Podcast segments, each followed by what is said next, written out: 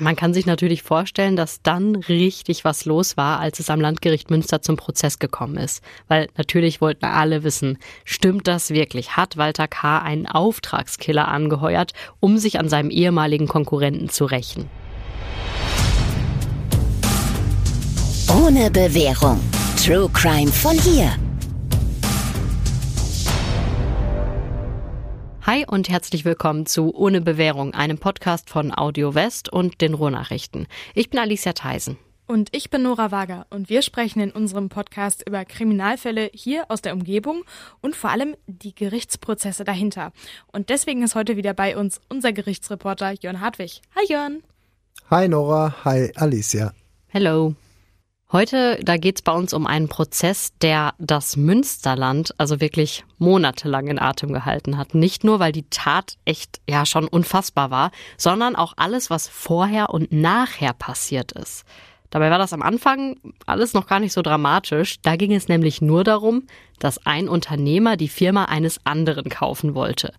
Aber das hat sich dann zu einem, ja, richtigen Krimi entwickelt. Und dann wurde es leider auch richtig hässlich. Ja, das ist alles immer weiter eskaliert, bis am Ende sogar ein Auftragskiller angeheuert wurde, der dann tatsächlich auch einen Mordanschlag verübt hat. Und die beiden Hauptpersonen in diesem Fall, das waren auch noch zwei Männer, die im Münsterland wirklich extrem bekannt waren. Da kennt ja auch ja jeder jeden so quasi.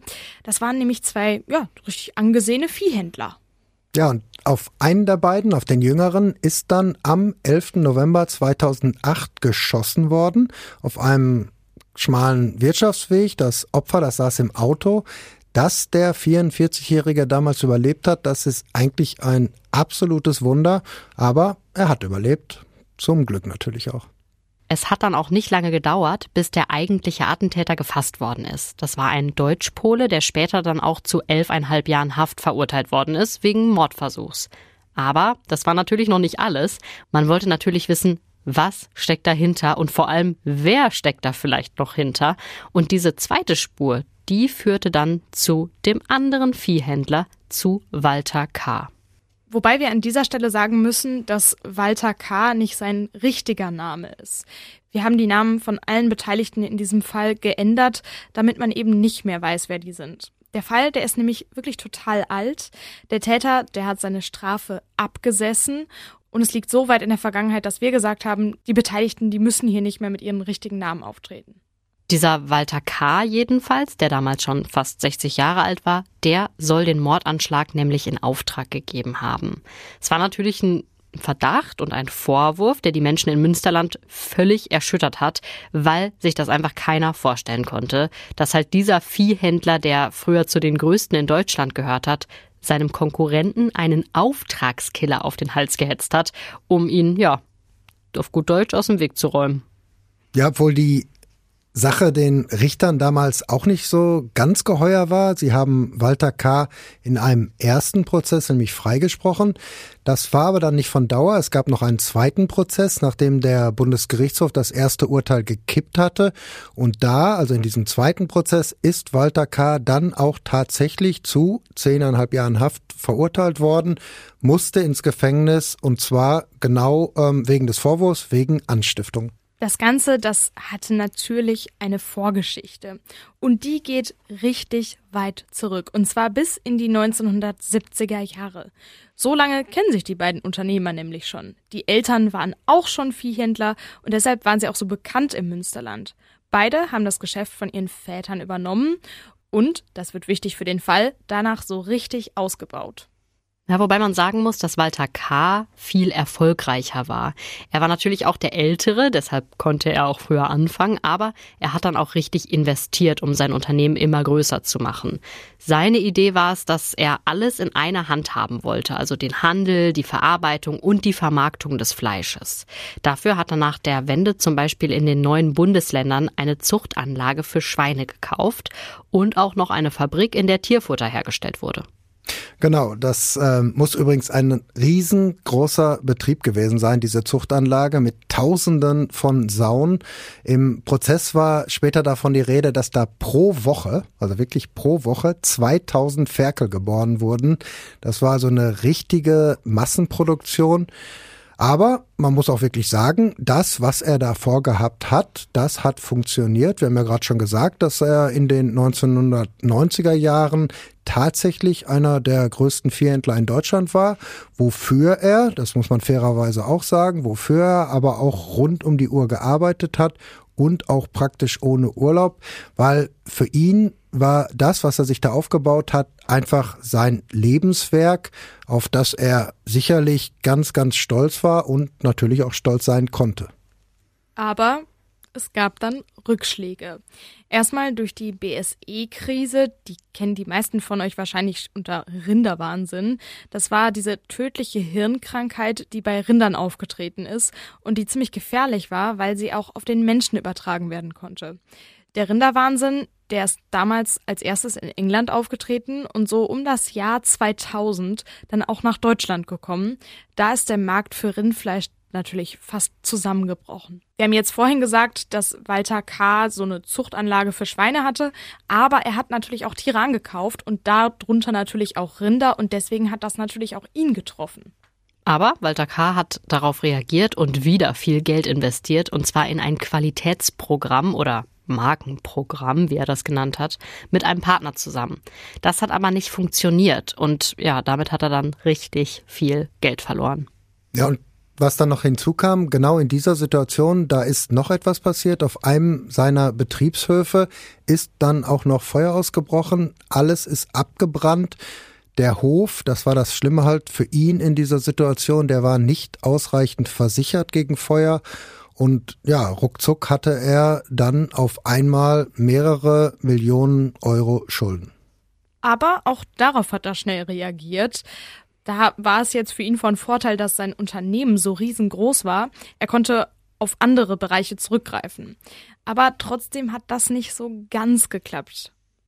Genau, die Richter am Landgericht Münster, die sind damals davon ausgegangen, dass es eine Lücke gab von rund 2,5 Millionen Euro, die dringend gestopft werden musste, damit die Banken weiter mitspielen, damit sie die laufenden Kredite nicht kündigen, was nämlich dann zur Insolvenz geführt hätte und ähm, damit natürlich auch zu einem kompletten wirtschaftlichen Zusammenbruch.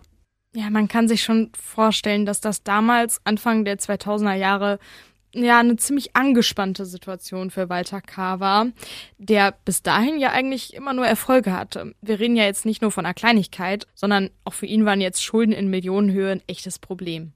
Und trotzdem hat ihn erstmal was ganz anderes geärgert, und zwar so richtig geärgert. Es gab nämlich wohl eine ganze Reihe von kleineren Betrieben, die er mit Fleisch beliefert hat, vor allem mit Rindfleisch und mit Lammfleisch.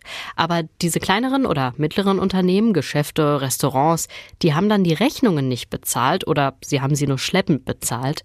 Und dabei ging es natürlich nicht um Millionen, sondern eher um kleinere Beträge. Aber insgesamt waren das wohl auch so knapp 90.000 Euro, die Walter K. unbedingt eintreiben wollte. Aber dazu hat er dann nicht den normalen Weg gewählt. Er hat die Unternehmen also nicht verklagt und dann vor Gericht eine Zwangsvollstreckung erwirkt, heißt das dann so schön. Walter K. hat Kontakt zu einer Inkassofirma aufgenommen, ja, die allein schon durch ihren Namen für Angst sorgen sollte, weil man dabei nämlich sofort an die russische Mafia gedacht hat und an Leute, die keinen Skrupel haben, die wirklich alles tun würden, um das Geld einzutreiben.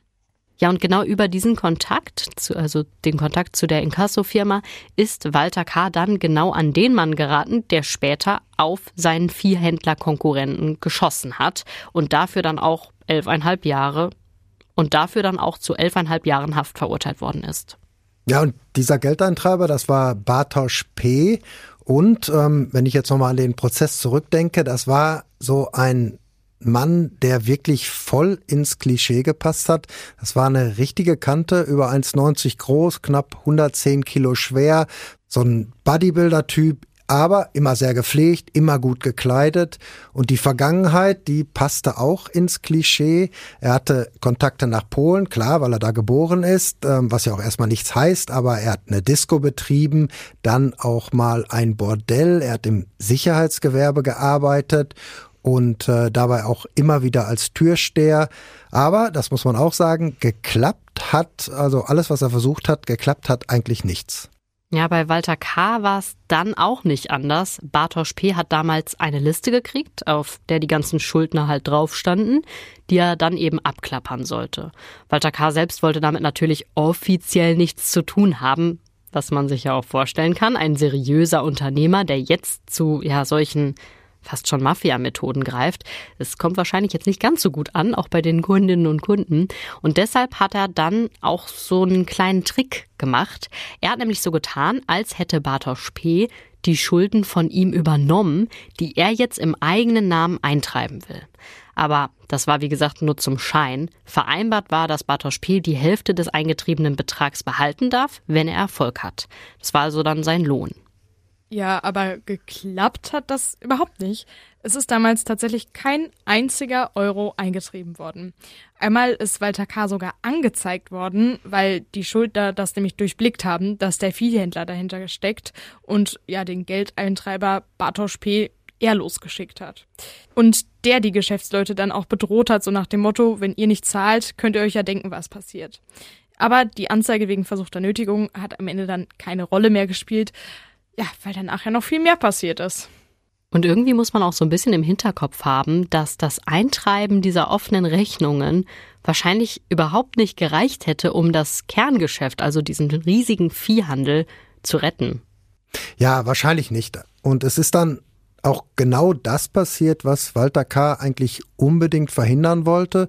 Die finanziellen Schwierigkeiten, die sind nämlich so groß geworden, dass er zum Teil nicht mal mehr die Bauern bezahlen konnte, denen er die Tiere abgekauft hat, oder er die zumindest nicht mehr pünktlich bezahlen konnte. Was, und das, das kann man sich vorstellen, was natürlich zu richtig Ärger führt mit den Landwirten und was natürlich auch nach außen hin zeigt, dass er einfach in äh, finanziellen Schwierigkeiten steckt. Das ist dann alles auf jeden Fall so schlimm geworden, dass die Insolvenz, also die Zahlungsunfähigkeit, wirklich nicht mehr weit war. Was Walter K. natürlich auch gemerkt hat. Dafür war er einfach viel zu sehr Geschäftsmann, der war ja wirklich Profi. Deshalb hat er sich dann, wahrscheinlich ja absolut schweren Herzens, wir hatten ja schon gesagt, das war irgendwie sein Lebenswerk, entschlossen, sein Kerngeschäft, also den Viehhandel, zu verkaufen. Und zwar an seinen Konkurrenten aus der Nachbarschaft, Bernhard. Das war 2007. Zu diesem Zeitpunkt, da gab es auch noch überhaupt keinen Streit. Ja, und der andere Viehhändler, dieser Bernhard, der hatte auch echtes Interesse. Es gab dann auch Verhandlungen, in denen man sich am Ende auf einen Kaufpreis von 2,5 Millionen Euro geeinigt hatte. Und das Geld, das sollte über fünf Jahre gezahlt werden, also pro Jahr eine halbe Million. Ja, aber der Vertrag, der ist dann doch nicht unterschrieben worden. Das ist auch im Prozess nicht so ganz klar geworden, warum die Verhandlungen letztendlich ähm, geplatzt sind. Bernhard hat damals ähm, gesagt, ja, ich wollte das Unternehmen von Walter K. kaufen, aber mir sind einfach nicht alle Bilanzen vorgelegt worden und nicht alle Gewinn- und Verlustrechnungen. Das wäre für mich aber total wichtig gewesen. Ich habe die Unterlagen auch mehrfach angefordert, aber ich habe sie einfach nicht gekriegt. Und dann habe ich irgendwann entschieden, ähm, das war's jetzt, dann kaufe ich den äh, Hof, dann kaufe ich das Unternehmen auch nicht. Und diese gescheiterte Übernahme, das war natürlich ein Riesenproblem für Walter K. Aber es kam noch schlimmer, als klar war, dass die Firma nicht verkauft wird und es auch nicht danach aussah, dass sie sich nochmal erholen kann, da haben immer mehr seiner Mitarbeiter gekündigt. Und darunter waren auch die beiden Top-Einkäufer, die natürlich den ganzen Frust der Bauern abgekriegt haben, wenn die ihr Geld für ihre Kühe oder Schweine mal wieder nicht pünktlich bekommen haben. Es sind aber auch noch andere gegangen. Der EDV-Mitarbeiter, ein Buchhalter, mehrere Fahrer, also insgesamt haben im Frühsommer 2007 elf Mitarbeiter gekündigt. Und was das Ganze für Walter Kahn noch mal schlimmer gemacht hat, Viele der Mitarbeiter, die zum Teil schon Jahre für ihn gearbeitet haben, die sind dann quasi nahtlos zu Bernhards Hof rübergewechselt, mit dem er ja gerade noch über den Verkauf seines Unternehmens verhandelt hatte. Der hat sie zwar nicht direkt abgeworben, aber er hat wohl über Mittelsmänner so ein paar Infos gestreut, dass er durchaus bereit ist, gute Leute zu übernehmen und ja, dass er sogar ein bisschen mehr zahlen würde. Das hat dann wahrscheinlich bei einigen so geholfen für den letzten Stups. Ja, aber von der Kündigung bis zum endgültigen Weggang, da muss ja noch so ein bisschen Zeit vergehen wegen der Kündigungsfristen. Und diese Zeit hat Walter K. natürlich ähm, genutzt und hat versucht, seine Leute zu halten. Aber völlig erfolglos, es hat nicht geklappt. Was ihm vor allem wehgetan hat damals, das war der Wechsel der Einkäufer. Die haben die Bauern, die sie betreut haben, nämlich quasi zur Konkurrenz mitgenommen was bei Walter K. dann natürlich dazu geführt hat, dass die Umsatzzahlen jetzt erst recht eingebrochen sind. Na, und einen seiner Top-Einkäufer hat Walter K. sogar dann beschuldigt, schon früher heimlich für die Konkurrenz gearbeitet zu haben. Und um ihm das nachzuweisen, hatte er sich sogar an eine Detektei gewandt, die das Auto des Mitarbeiters mit einem Peilsender, also so einem GPS-Tracker, versehen hat. Es gab dann sogar ein Verfahren am Arbeitsgericht, aber da ist auch nichts draus geworden. Da hat man sich halt dann so geeinigt. Der Einkäufer war dann auf jeden Fall irgendwann auch weg.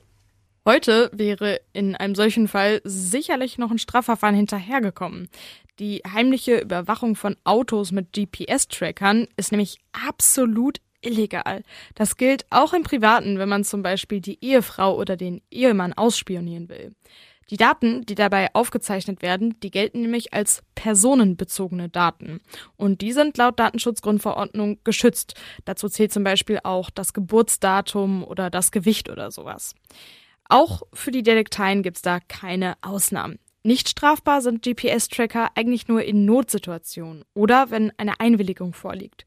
Zum Beispiel von Lkw-Fahrern, deren Fahrzeuge Daten senden, damit die Firma weiß, wo die Waren gerade sind. Oder auch zum Schutz gegen Diebstahl. Grundlage für eine Verurteilung wäre Paragraph 42 Absatz 2 Nummer 1 des Bundesdatenschutzgesetzes für alle Juristen. Da steht drin, dass sich derjenige strafbar macht, der personenbezogene Daten, die nicht allgemein zugänglich sind, ohne hierzu berechtigt zu sein, verarbeitet. Wer sowas macht, der muss manchmal nur eine Geldstrafe zahlen, aber das kann auch zwei Jahre Gefängnis geben. Ja, und als das alles aufgeflogen ist mit dem GPS-Tracker und so weiter, da kann man sich ja ganz gut vorstellen, dass das Betriebsklima danach vielleicht nicht mehr so ganz intakt war. Aber das war ja auch noch nicht alles. Also einige der Mitarbeiter, die gekündigt hatten, waren natürlich noch eine Zeit lang da, halt auch wegen der Kündigungsfristen. Aber mit denen hat Walter K. einfach überhaupt nicht mehr gesprochen. Und er war auch total misstrauisch.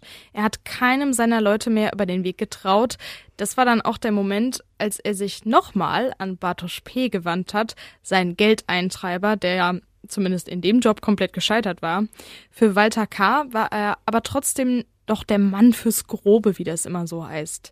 Dem hat er dann auf jeden Fall den Auftrag gegeben, das Haus und die Firma seines Konkurrenten Bernhard zu beobachten, um zu gucken, wer seiner ja noch Mitarbeiter da schon ein- und ausgeht und vielleicht auch noch die Seite wechseln will.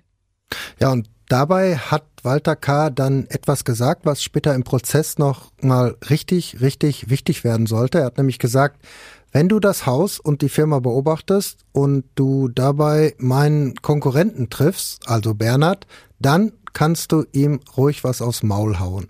Das waren die Worte, die er damals gesagt hat. Dazu ist es dann aber nicht gekommen. Die Beschattung, die gab es.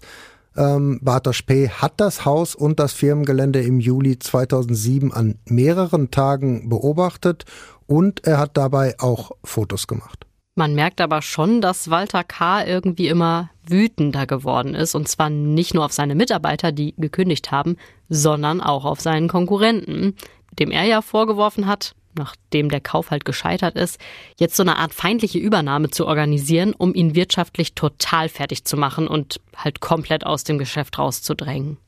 Das ging dann sogar so weit, dass Walter K. seinem EDV-Mann, der ja auch schon gekündigt hatte, gesagt haben soll, hack dich mal in das System von Bernhard ein, guck mal, welche Kundendaten der alles hat und bring danach alles durcheinander. Die Daten sollen strubbelig gemacht werden. Das sollen die Worte gewesen sein, die Walter K. damals benutzt hat. Das hat der EDV-Mann aber dann nicht mitgemacht. Bei ihm ähm, war es so, er hatte ja schon gekündigt, das hast du gerade gesagt, aber er wäre vielleicht doch noch geblieben, so aus alter Verbundenheit. Aber dieser Auftrag, der jetzt da an ihn herangetragen worden ist, das war ja quasi Industriespionage, Computersabotage, der hat dann dazu geführt, dass er für sich entschieden hat, das war's jetzt, das geht wirklich zu weit, jetzt ist Schluss, jetzt gehe ich auf jeden Fall auch.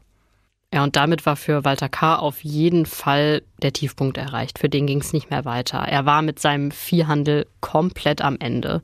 Am Verkauf ging halt also dann wirklich kein Weg mehr vorbei. Und dazu ist es dann auch gekommen. Er hat seine Firma verkauft, natürlich an ein anderes Unternehmen, das auch 2,5 Millionen Euro zahlen wollte und auch gezahlt hat. Walter K. wollte dann davon die Schulden bezahlen, die er noch hatte, vor allem halt bei den Bauern. Außerdem ist ihm zusätzlich zu dem Kauf noch ein ganz gutes Angebot gemacht worden. Er sollte nämlich, zumindest fünf Jahre lang, als Geschäftsführer und Berater weitermachen. Er war jetzt zwar nicht mehr selbst Inhaber, sondern Angestellter und das auch nicht mehr in seinem alten Büro, sondern in der Zentrale der neuen Firma in Gelsenkirchen, wo er dann immer hinfahren musste, aber zumindest ist das weiter ziemlich gut bezahlt worden. Ja, und er hat sich da wohl auch voll reingehängt. Im Prozess war damals die Rede davon, dass er zwölf bis 14 Stunden am Tag gearbeitet hat, also fast so wie vorher, weil er nämlich einfach neuen Ehrgeiz hatte. Er wollte verlorene Marktanteile zurückgewinnen, jetzt natürlich nicht mehr für sich, sondern für das neue Unternehmen. Und das Ganze war wohl so ein bisschen nach dem Motto, ja, jetzt zeige ich dem Emporkömmling, und damit meinte er Bernhard, jetzt zeige ich dem mal, dass man mich nicht so einfach klein kriegt. Ja, und das klingt natürlich schon so ein bisschen nach Rache. Also ist ja alles legal, soll er machen, aber man merkt daran natürlich, dass das weiter an ihm genagt hat, die ganze Sache. Also, dass er sein Kerngeschäft, das er ja auch von seinem Vater übernommen hat und selbst groß gemacht hat, verloren hat. Also, es muss ihn schon wirklich ziemlich fertig gemacht haben. Genau, das ähm, haben die Richter auch gesagt, davon sind sie auch ausgegangen, sogar in beiden Prozessen. Und Fakt ist übrigens auch, dass Walter K. im Frühjahr 2008, also ein bisschen mehr als ein halbes Jahr nach dem Verkauf seiner Firma, wieder Kontakt zu seinem Mann fürs Grobe aufgenommen hat, zu Bartosz P. In den Wochen und Monaten danach, da haben die beiden dann auch immer wieder miteinander telefoniert. Aber man weiß bis heute nicht, worum es da eigentlich ging bei diesen Telefonaten. Im Prozess haben beide dazu nichts gesagt, beziehungsweise Walter K., der hat mal gesagt, dass er seinen ehemaligen Geldeintreiber einspannen wollte, um dessen Kontakte nach Polen zu nutzen, vielleicht auch nach Russland für Fleischgeschäfte. Aber ganz ehrlich, das hat im Prozess, glaube ich, keiner geglaubt. Und es hat ja dann auch keine Fleischgeschäfte mit diesen beiden Ländern gegeben. Ja, aber Bartosz P. hat im Oktober 2008 wieder damit angefangen, das Wohnhaus von Bernhard zu observieren. Das weiß man deshalb, weil er dabei gesehen worden ist. Sein Auto ist einmal sogar fotografiert worden. Das war aber nicht sein eigenes Auto, das war das Auto einer seiner Freundinnen. Klopf, klopf an alle Podcaster der Republik und weltweit. Du möchtest, dass mehr Leute deinen Podcast hören? Dann ist audiomarktplatz.de genau der richtige Ort für dich. Es ist ganz einfach. Mit Werbung in anderen Podcasts wird dein Podcast von neuen Hörerinnen und Hörern entdeckt. So viele Menschen, die hören täglich ihre Lieblingspodcasts und jetzt stell dir vor, Werbung für deinen Podcast erreicht sie genau dann, wenn sie am aufmerksamsten sind. Besuch noch heute audiomarktplatz.de, den größten Marktplatz für Podcast-Werbung in Deutschland von Podigy. Podcast-Werbung Geschichten, die bleiben. Überall und jederzeit. Später war er dann nochmal mit einem Mietwagen da, den eine andere Freundin bei Sixt gemietet hatte, weil ihr eigener Wagen in der Werkstatt war. Bartosz P., der hatte immer mehrere Freundinnen, auch gleichzeitig. Aber auch dieser Mietwagen, das war ein Audi, ist einem Mitarbeiter damals aufgefallen, wahrscheinlich wegen des Kennzeichens, das ja dann so gar nicht zur Region gepasst hat. Der Mitarbeiter hat sich das Kennzeichen auch gemerkt und aufgeschrieben, weil ihm das wohl irgendwie komisch vorgekommen ist, dass sein Auto in der Nähe der Firma steht mit einem fremden Kennzeichen. Und wir hatten das ja schon mehrfach hier bei uns. Je ländlicher die Umgebung, desto mehr fällt den Leuten auf, wenn da ein Auto nicht hingehört. genau. Ähm, was man dann aber später auch noch gefunden hat, das war eine Getränkeflasche, aus der Bartosz P. wohl getrunken hat, als er da gestanden hat mit seinem Wagen und Haus und Hof von Bernhard ähm, observiert hat. Und diese Getränkeflasche, die muss er damals wohl aus dem Fenster geworfen haben. Da war, als man die gefunden hat, nämlich seine DNA dran. Also damit steht wirklich fest, dass er damals da war, dass das nicht irgendein anderer Mann war, der da in diesem Mietwagen gesessen hat. Was so ein bisschen absurd ist, ist, dass Bernhard, den ja Bartosz P. eigentlich observieren sollte, gar nicht da war zu der Zeit. Der war auf Mallorca, weil er da seinen 25. Hochzeitstag gefeiert hat. Ja, klar, aber ich denke mal, das hat er einfach nicht gewusst. Er hat einfach nur auf ihn gewartet. Er muss dann aber auf jeden Fall mitgekriegt haben, ab wann er wieder zu Hause war. Und damit sind wir jetzt auch schon am Tattag angekommen. Das war der 11. November 2008. An diesem Tag ist Bernhard morgens um kurz nach sieben mit seinem Auto von seinem Haus in Richtung Firma gefahren. Das war eigentlich so ein bisschen später als sonst. Ähm, er ist sonst früher gefahren, aber am Abend vorher ist er ziemlich spät von einer Dienstreise zurückgekommen und deshalb hat er wohl einfach ein bisschen länger geschlafen als sonst und war dann auch entsprechend ein bisschen später erst unterwegs. Er hatte es aber auch nicht weit von seinem Haus zur Firma, so circa zwei Kilometer. Das letzte Stück, das ging dann so über einen schmalen Wirtschaftsweg und normalerweise ist da um die Zeit auch nichts los. Genau, aber an diesem Morgen, da war das anders. Da ist direkt vor ihm nämlich noch ein anderes Auto in diesen Wirtschaftsweg eingebogen und das war der Mietwagen, den Bartosz P. damals gefahren hat. Die beiden, die sind dann so ein Stück hintereinander hergefahren, bis Bartosz P. plötzlich angehalten hat und zwar so, dass die Straße komplett versperrt war und dann ist er ausgestiegen. Ja, Bernhard, der hat sich dabei aber erstmal gar nichts gedacht. Der hat gedacht, ja, das ist bestimmt irgendwer, der sich komplett verfahren hat und jetzt nach dem Weg fragen will. Genau, er hat die Scheibe an seiner Fahrertür dann heruntergemacht mit dem elektrischen ähm, Fensterheber und dann ist auch genau das passiert, ähm, was er sich vorgestellt hat. Bartosz P., der hat nämlich ja tatsächlich nach dem Weg gefragt. Bernhard hat dann auch sofort angefangen, ihm den Weg zu erklären, warum auch nicht. Und genau in dieser Situation hat Bartosz P. dann aber eine Pistole aus seiner Manteltasche gezogen, die sogar schon durchgeladen war. Und dann hat er zweimal durch das geöffnete Fenster auf Bernhard geschossen, direkt auf den Kopf aus nächster Nähe. Er wollte dann sogar noch ein drittes Mal schießen, aber die Pistole hatte eine Ladehemmung. Er hat dann sogar noch versucht, sie wieder gängig zu machen, was aber nicht funktioniert hat. Bernhard hat dann das Fenster wieder hochgefahren, so dass er zumindest nicht mehr aus dem Auto gezerrt werden konnte. Bartosz P. ist dann in dieser Situation zurück zu seinem Wagen gerannt und geflüchtet. Und was jetzt das absolut Unglaubliche an diesem Fall ist, wirklich wie durch ein Wunder hat Bernhard das überlebt. Zwei Schüsse aus nächster Nähe auf den Kopf. Ja, er ist Bartosz P. damals sogar noch ein ganzes Stück hinterhergefahren, und zwar richtig schnell. Er wollte den Mietwagen nämlich rammen und ihn irgendwie demolieren, einfach weil er gedacht hat, damit ist es dann später leichter, den Täter zu fassen. Und genau das hat auch geklappt. Er hat den Wagen von Bartosz P. tatsächlich von hinten ähm, angefahren und hat da auch eine ziemlich große Beschädigung verursacht. Wie geistesgegenwärtig oder halt komplett im Schock, also weiß man nicht. Aber beides ja, wahrscheinlich. Ja, also auf jeden Fall hat er dann die Verfolgung abgebrochen, weil er wahrscheinlich erst dann gemerkt hat, dass er extrem stark blutet und dass er auch totale Schmerzen hat. Er ist dann zu seiner Firma gefahren und ist sogar noch ausgestiegen und hat sowas gesagt wie, ja, auf mich ist geschossen worden, ich brauche einen Arzt. Und im Krankenhaus ist dann erstmal klar geworden, wie viel Glück Bernhard gehabt hat. Der erste Schuss ist direkt in den Mund gegangen. Das Projektil hat die Schneidezähne zertrümmert, ist dann durch den Rachen gegangen und dann so ah, ein, zwei Millimeter vorm Halswirbel stecken geblieben, direkt unterhalb der Schädelbasis. Der zweite Schuss ist durch das Kinn und dann in den Hals gegangen. Dabei ist die Halsschlagader nur ganz knapp verfehlt worden.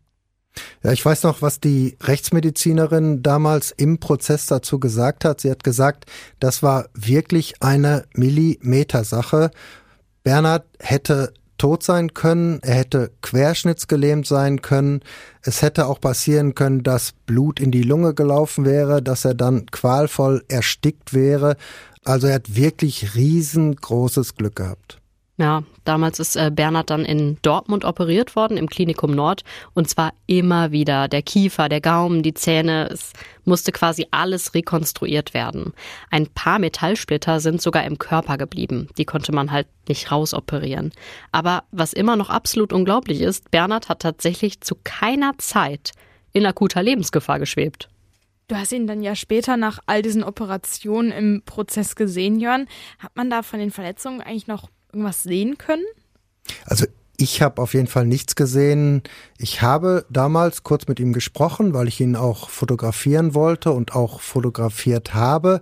Dazu hat mich ähm, damals übrigens die Mutter von Bernhard ähm, angesprochen. Sie ist am zweiten Prozesstag auf mich zugekommen und hat mich gefragt, ob ich ihren Sohn nicht noch ein zweites Mal fotografieren könnte ich habe sie damals wahrscheinlich ziemlich äh, verdattert angeguckt und, und sowas gesagt, warum? Und sie hat dann geantwortet, ja, weil es auf dem Foto, das von ihrem Sohn damals in der Zeitung war, weil es da so aussieht, als ob er einen riesenlangen Hals hätte, was ja gar nicht stimmen würde. und ja, ich muss sagen, ich habe das Foto damals tatsächlich so schräg von unten gemacht und ähm, ich habe mich vor den Tisch hingekniet, an dem Bernhard damals im Prozess als Nebenkläger gesessen hat, weil ich mich einfach nicht so direkt vor ihn hinstellen wollte. Er war ja immerhin das Opfer, nicht der Angeklagte. Und ähm, ja, kann sich ja jeder vorstellen, wenn man von schräg unten nach schräg oben fotografiert, dann kann es natürlich schon mal so aussehen, als äh, wäre man ein bisschen in die Länge gezogen. Das Ganze war von der Mutter aber total nett gemeint. Und ich habe dann auch tatsächlich nochmal ein neues Foto gemacht. Habe ich ihrem Sohn, habe ich Bernhard natürlich dann erklärt, äh, warum ich ihn nochmal fotografieren muss. Und als er dann gehört hat, äh, die Geschichte mit seiner Mutter, da musste er auch schmunzeln. Ja, das war halt ähm, echte Mutterliebe. Na, gehen wir nochmal zurück zum Tattag. Wir haben ja gerade schon gesagt, dass Bartosz P. mit dem Auto weggefahren ist. Und diesen beschädigten Mietwagen hat er dann noch am selben Morgen an einer Sixt-Station abgestellt. In so einer etwas dunkleren Ecke, sodass man die Beulen halt nicht sofort sehen konnte. Was er aber auch noch gemacht hat, er hat rund anderthalb Stunden nach der Tat bei Walter K. angerufen. Das Gespräch, das hat etwas mehr als zwei Minuten gedauert. Was die beiden da aber geredet haben, das weiß man nicht. Bartosz P. ist dann aber auch noch am selben Tag mit einer Freundin nach Polen geflohen und von da hat er dann auch wieder bei Walter K. angerufen, weil er sich unbedingt mit ihm treffen wollte. Warum ist nicht klar. Vielleicht weil er Geld haben wollte. Er ist dann auf jeden Fall noch in derselben Nacht wieder mit seiner Freundin zurück ins Münsterland gefahren. Es gab dann noch eine ganze Menge weiterer Telefonate und tatsächlich auch ein Treffen. Einen Tag nach der Tat in einer Gaststätte. Aber auch da ist unklar geblieben, was da genau besprochen worden ist. Also zum Beispiel, ob Geld übergeben wurde oder so. Ja, aber danach hat sich Bartosz P. dann auf jeden Fall endgültig nach Polen abgesetzt, wo er dann aber im Januar 2009 festgenommen worden ist. Dabei hatte er übrigens sechs Handys dabei und 13 SIM-Karten. Ja, aber dazu hat er im Prozess damals gesagt, das hatte überhaupt nichts mit der Tat zu tun gehabt. Ich hatte einfach so viel Handys und so viel SIM-Karten wegen meiner vielen Freundinnen. Da habe ich halt unterschiedliche benutzt, damit die eine von der anderen nichts erfährt. Ja, jetzt auch nicht so die ganz feine Art. Walter K. ist dann im März 2009 festgenommen worden, an seinem neuen Arbeitsplatz in Gelsenkirchen. Er hatte vorher aber schon mal mit der Polizei gesprochen, als durchgesickert ist, dass er hm, ja, schon ein bisschen verdächtig ist. Damals hat er dann sinngemäß gesagt, ich bin zu allen Auskünften bereit. Was er da aber nicht gesagt hat, war, dass er den Schützen, also Bartosz P., schon lange kennt. Man kann sich natürlich vorstellen, dass dann richtig was los war, als es am Landgericht Münster zum Prozess gekommen ist. Weil natürlich wollten alle wissen, stimmt das wirklich? Hat Walter K. einen Auftragskiller angeheuert, um sich an seinem ehemaligen Konkurrenten zu rächen? Genau, das Problem war nur, es gab eigentlich keine direkte Antwort darauf. Weder im ersten Prozess noch im zweiten. Walter K., der hat immer bestritten, dass er mit dem Mordanschlag irgendetwas zu tun hat. Stattdessen hat er so Sätze gesagt wie, ich bin auch heute noch entsetzt darüber, was passiert ist. Ich bin nicht der Anstifter für diese Schüsse. Was er allerdings zugegeben hat, das war, dass er Bartosz P. als Geldeintreiber ähm, beschäftigt hat und dann auch als so eine Art Spion und auch, dass er damals sinngemäß zu Bartosz P. gesagt hat, wenn du meinen Konkurrenten triffst, dann kannst du ihm ruhig was aufs Maul hauen. Und was hat Bartosz P. gesagt, also dieser mutmaßliche Auftragskiller? Ja, der hat das auch bestritten, dass die Tat ein Mordauftrag war. Er hat gesagt, ich wollte den anderen Viehhändler anhalten, ich wollte ihn bedrohen und dann wollte ich ihn ausrauben, weil ich nämlich gedacht habe, dass der halt ähm, immer viel Bargeld dabei hat, weil er halt ähm, von den Bauern Vieh kauft, Rinder, Schweine, alles Mögliche. Und dann ist die Situation aber plötzlich außer Kontrolle geraten. Bernhard, der hat nämlich plötzlich nach vorne gegriffen und ich habe gedacht, Mist, der hat auch eine Waffe. Und da, in dieser Situation, da habe ich meine Pistole gezogen und geschossen. Das sei aber überhaupt nicht geplant gewesen, dass das so eskaliert. Er hätte einfach Panik gekriegt und ähm, ja, ist dann auch abgehauen. Ja, aber was hat er denn zu den vielen Telefonaten gesagt nach der Tat? Ja, dazu hat er ähm, gesagt, dass er einfach Geld haben wollte, sich Geld leihen wollte für seine Flucht nach Polen. Aber ähm, wie gesagt, ob das stimmt oder nicht, das ähm, wissen wir nicht. Hm, okay, aber warum hat dann eigentlich Walter K., also unser Angeklagter, dieses Treffen mit ihm gemacht? Also warum war das für ihn ja okay? Einen Tag nach der Tat. Das ist eine gute Frage. Das ähm, ist auf jeden Fall was etwas, was ihn äh, verdächtig gemacht hat. Er hat aber gesagt, ähm, ich hatte einfach riesengroße Angst, dass ich da in eine ganz fürchterliche Sache reingezogen werde, mit der ich nichts zu tun habe. Und deshalb ähm, ja, habe ich äh, in dieses Treffen, worauf äh, Bartosz P. ja gedrängt hatte, immer wieder, deshalb habe ich da eingewilligt. Im ersten Prozess, da haben die Richter Bartosz P dann wegen Mordversuchs zu elfeinhalb Jahren Haft verurteilt. Das haben wir ja vorhin auch schon mal gesagt. Walter K. ist aber freigesprochen worden und natürlich auch dann sofort aus dem Gefängnis entlassen worden. Ja, weil die Richter einfach gesagt haben, es spricht zwar einiges für einen Auftragsmord, aber es kann einfach nicht ausgeschlossen werden, dass Bartosz P. aus eigenem Antrieb gehandelt hat, um den Viehhändler auszurauben. Also bei Walter K. war das so eine Entscheidung, ein Freispruch aus Mangel an Beweisen, nicht wegen ähm, erwiesener Unschuld. Aber es kam dann ja noch zu einem zweiten Prozess und dieses Mal nur gegen Walter K. Genau, und der ist damals, weil er ja nach dem ersten Prozess entlassen worden ist aus der Untersuchungshaft, der ist damals natürlich als freier Mann ins Gericht gekommen und dann ist auch alles nochmal von vorne losgegangen mit den gleichen Einlassungen, also mit den gleichen Erklärungen. Der Schütze Bartosz P., der ist natürlich auch nochmal gehört worden, diesmal als Zeuge, wo er ja die Wahrheit sagen muss. Als Angeklagter darf man ja auch lügen. Aber auch in diesem zweiten Prozess, da hat er nicht gesagt, dass er beauftragt worden ist, beziehungsweise er hat das da auch weiterhin bestritten. Also eigentlich hat sich ja dann nichts an der Ausgangslage verändert. Es war wieder ein totaler Indizienprozess. Aber der ist diesmal anders ausgegangen als der erste. Diesmal ist Walter K. wegen Anstiftung zu zehneinhalb Jahren Haft verurteilt worden und auch gleich im Gerichtssaal wieder festgenommen worden. Das war im Juni 2011. Ja, und ich weiß noch, dass er damals total geschockt war, als die Richter das Urteil verkündet haben. Da hat er sofort Blickkontakt mit seiner Familie gesucht, die auf den äh, Zuschauerplätzen gesessen hat. Wir konnten sogar sehen und hören, dass er dabei das Wort schlimm gesagt hat. Und danach, da hat er sich ein Blatt Papier genommen und hat zwei Sätze aufgeschrieben für seine beiden Verteidiger. Der erste Satz, der hieß, ich habe damit nichts zu tun. Und der zweite Satz, der hieß, ich bin unschuldig. Aber das klingt ja jetzt wirklich so, als hätten die Richter im zweiten Prozess dann überhaupt keine Zweifel mehr gehabt, dass Walter K. wirklich diesen Mordanschlag in Auftrag gegeben hat, oder?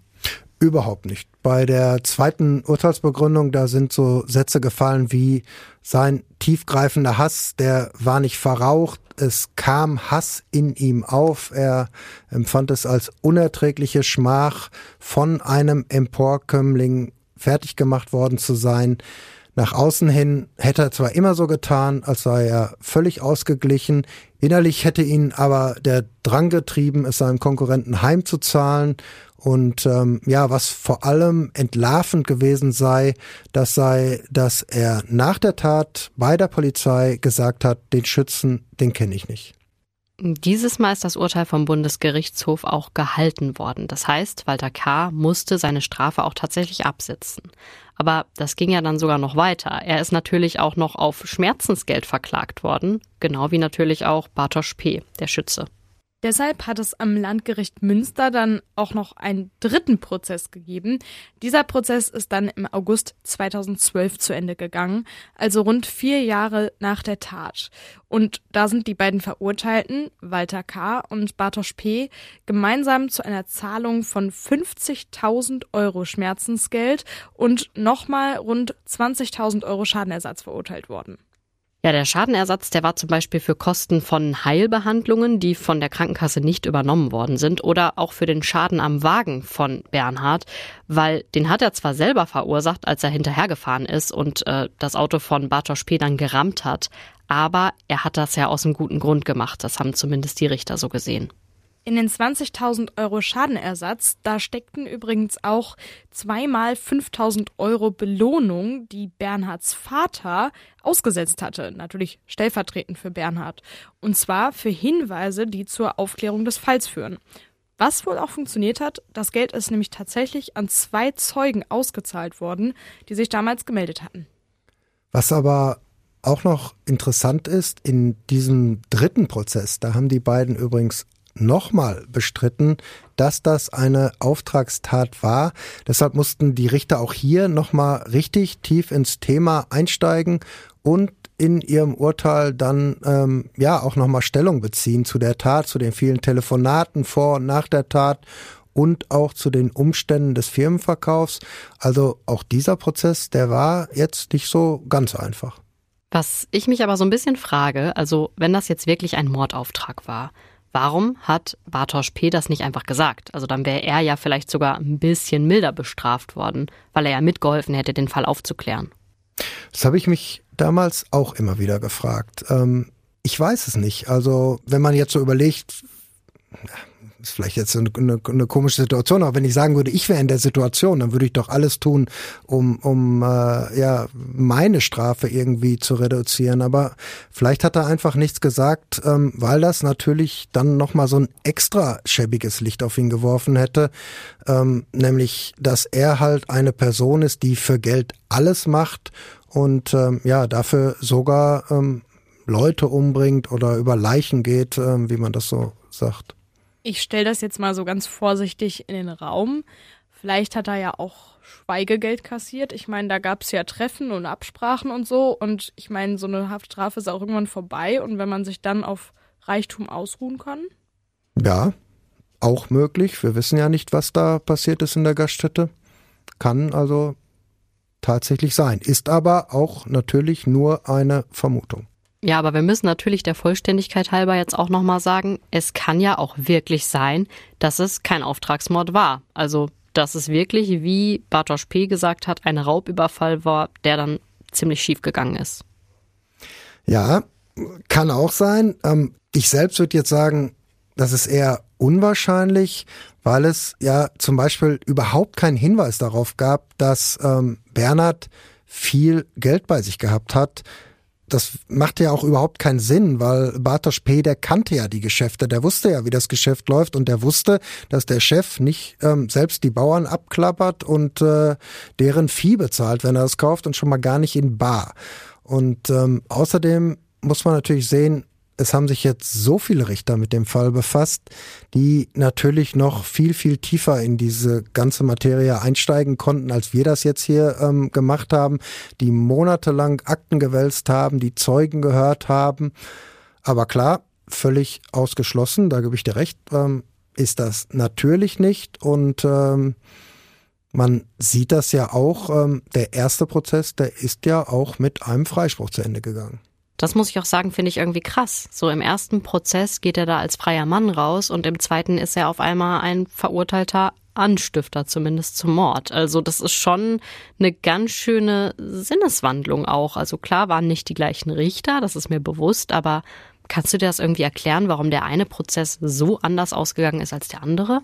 Natürlich nicht, weil ich auch äh, die Beratung natürlich nicht kenne, aber der Bundesgerichtshof, der das erste Urteil ja gekippt hatte damals, der hat ähm, ja so sinngemäß gesagt, klar, es gibt vielleicht Zweifel, aber diese Zweifel, die da die Richter angeführt haben bei dem ähm, Freispruch, die sind vielleicht überbewertet worden. Also es gibt schon viele ähm, Indizien, die darauf hindeuten, dass das eine Auftragstat war. Und nur weil es vielleicht ein paar Punkte gibt, ähm, wo man sagt, ja, könnte auch anders sein, obwohl dann wieder das andere dagegen spricht und das wieder dafür. Also so ist damals argumentiert worden bei dem ersten Urteil. Ähm, da haben die Bundesrichter einfach gesagt, da sind zu hohe Anforderungen ähm, einfach ähm, gesetzt worden.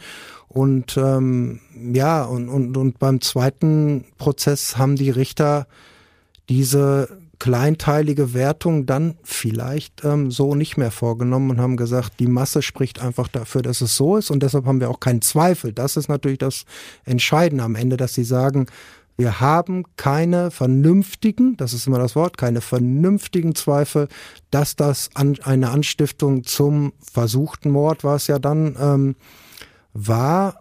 Und das haben die sich sicherlich auch nicht leicht gemacht, weil ähm, es gibt ja nichts Schlimmeres, als jemand unschuldig ins Gefängnis zu stecken und dann noch für so eine lange Zeit. Wir haben ja, ja ganz oft bei ohne Bewährung Fälle, wo sehr eindeutig ist, wer der Täter ist. Und dann geht es manchmal nur noch darum, dem das nachzuweisen oder also sehr oft ist schnell klar, wer der Täter ist. Und in dem Fall, da tue ich mich tatsächlich auch zum ersten Mal so ein bisschen schwer, wo ich so denke, ha, ja, okay, als wir den Fall so zum ersten Mal besprochen haben, dachte ich auch so, okay, ist aber schon wirklich Indizienprozess, also so richtig Indizienprozess. Aber auf der anderen Seite dachte ich auch die ganze Zeit, die beiden, also Walter K. und Bartosz P., die konnten ja keine wirklich gute alternative Version präsentieren. Wenn sie jetzt richtig gut hätten erklären können, was da in der Gaststätte gelaufen ist, wieso sie immer wieder telefoniert haben und so, wenn die das wirklich was Stichhaltiges hätten erklären können, wenn es dann wirklich Fleischgeschäfte gegeben hätte, wie Walter Kai ja zwischendurch behauptet hätte, dann sähe das vielleicht anders aus. Aber irgendwie, mir fehlt da so die, die plausible alternative Geschichte. Und die wollten sie ja nicht erzählen und dass Walter K. schon damit angefangen hat zu lügen, dass er den Bartosch gar nicht kennt ja. Ja, und dann diese vielen Telefonate direkt nach der Tat, das ist natürlich irgendwo verdächtig. Aber ähm, ich will mir gar nicht ähm, anmaßen, da jetzt ähm, das, das zu bewerten. Da muss man sich einfach auch darauf verlassen, was die Richter am Ende entschieden haben. Und in dem Fall muss man natürlich auch sagen, das zweite Urteil ist vom Bundesgerichtshof ja dann auch gehalten worden. Es ist rechtskräftig geworden. Und Walter K. musste die Haftstrafe dann antreten und hat sie inzwischen ähm, auch abgesessen. Ja, ich glaube, das ist ein guter Abschluss. Also das Urteil steht jetzt so und das ist die Version, die richtig ist. Er wurde verurteilt, er ist jetzt aber auch wieder frei, deswegen haben wir den Namen ja auch alle abgeändert. Und trotzdem war es ein richtig spannender Fall, fand ich, der mal ins, in so eine ganz andere Welt uns geführt hat. So der Unternehmer und Landwirte hatten wir bisher auch noch nicht hier bei Ohne Bewährung. Ja, vielen Dank, dass du uns diesen Fall mitgebracht hast, Jörn. Sehr gerne. Wir hören uns beim nächsten Mal. Bis dahin. Tschüss. Ciao.